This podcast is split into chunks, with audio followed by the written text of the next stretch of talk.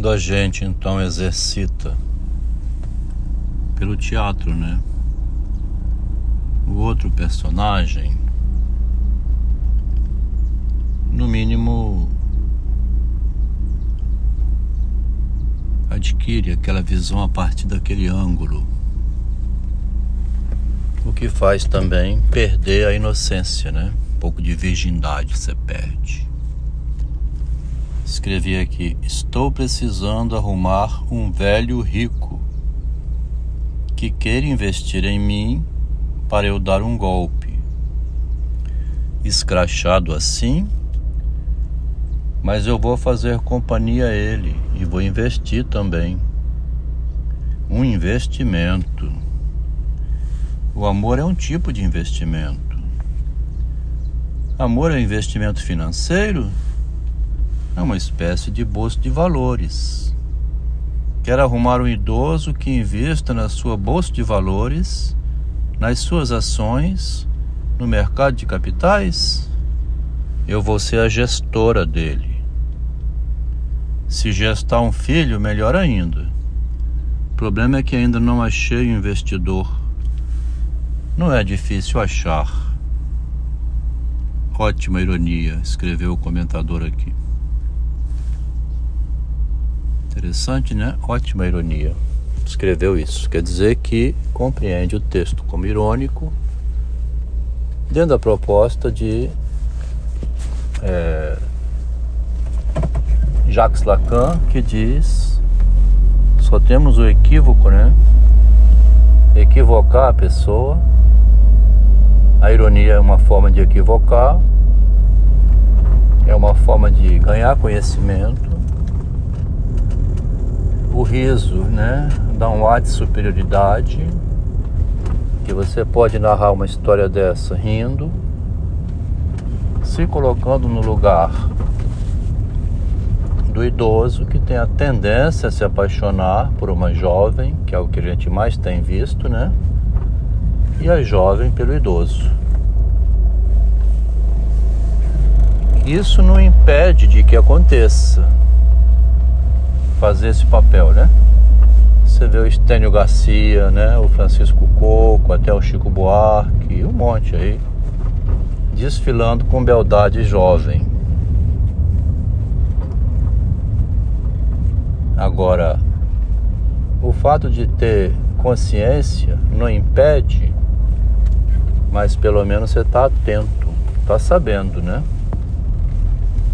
Não vai dizer assim, até comigo? Por que não com você? Você está consciente que o amor é um investimento e a jovem está investindo e quer o retorno né, do, do investimento de capital. Porque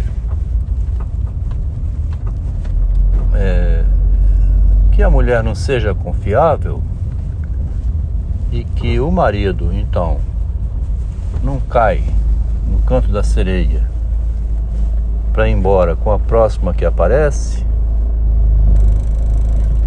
ele então está protegido de protegendo seu casamento de não confiar, né? De não ir assim facilmente com aquela que dá um sinal. Você é um homem casado, tem família e filhos, não vai ficar mudando de casa a cada convite. Mas se elas convidam, né? Mesmo um homem casado, então você fica atento contra o convite do canto da sereia. Nisso tudo você esquece que a sua esposa também é uma sereia e que no canto dela você foi um dia. Então ela é tão parecida ou semelhante às, àquelas que você está evitando. Né? Ela é uma das outras que você evita As outras não são confiáveis, porque ficam fazendo o convite que tende a te levar, mas uma sereia já te levou um dia. Não são as outras que são sereias, todas elas são. Esses exercícios vão permitindo um ganho de conhecimento pela linguagem, né? E você vai deixando de ser inocente. Eu estava indo aqui agora muito seco de novo, assim, na crença, né? Tive que armar desconfiança, porque estou vendo um autor aqui que aparece como anônimo, né? E outros nomes, que é um autor Victorino de Barros, muito sagaz, conviveu no tempo de Machado, publicando junto com ele e era participante junto com ele da Semana Ilustrada. E tem um conto aqui que consegui um pedaço dele que tem aquela ideia que aparece no conto de que o rio é berço e é morte, berço e túmulo. E ele escreve bem em francês também, faz citações latim. Então não é certo que aquele conto Berço e Túmulo seja tão seguro assim que seja de Machado. E também é, a, o texto que pergunta o que é a causa, o acaso, que eu estava assumindo a autoria em Machado, né? o texto anônimo, é mais provável que seja do Victorino de Barros, que era 12 anos mais velho que Machado, mais experiente. E aquelas crônicas ao acaso, né? É meio, bem mais provável que o Machado então tenha tirado dele assim como tirou o caiporismo do é, Joaquim Serra. Machado estava cercado de alguns inteligentes ali, né? Quer dizer, quando eu venho agora então revendo e tentando fundamentar melhor esses comentários do Machado, eu tenho que ter o cuidado de não avançar demais sobre é, a minha própria crença que me induz ao erro, né? Como diz o Machado de Assis também, né? Acreditar tem essa questão de levar ao erro, né? postei aqui uns recortezinhos. São Bernardo disse: a mulher é a representação do diabo. São Gregório: a mulher tem o veneno da víbora e a malícia do dragão. Santo Agostinho: a mulher é a causadora do pecado. São Crisóstomo, São João Crisóstomo: de todos os animais ferozes, o mais perigo é a mulher. São Supriano: a mulher é um visgo envenenado. São Paulino, há poucas mulheres boas e o homem deve evitar frequentá-las, essas boas, né? O reverendo padre Aquiles de Barbantana disse: As mulheres, as mulheres, eis o grande império da tiraniza, toda, que tiraniza toda a natureza. O padre Joly, um capuchinho, disse: O mais moderado torna-se com as mulheres o mais louco dos homens. E eu digo: Onde diabo foram todos esses santos, todos estes frades, estudar esta questão, porquanto suponha, suponho piamente que eles não faltam, falam por experiência própria. Está ironizando aqui, né? É possível que tornaram-se santos pela experiência com a mulher, em vez de ficar louco, né? Mas um exemplo disso aqui porque quando fala assim, fala assim, que mulher é essa, né? Que tem esse poder venenoso todo.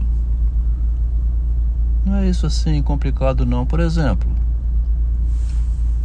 a, a minha cunhada saía divulgando que o marido dela roubou dela, desviou dela 60 mil euros.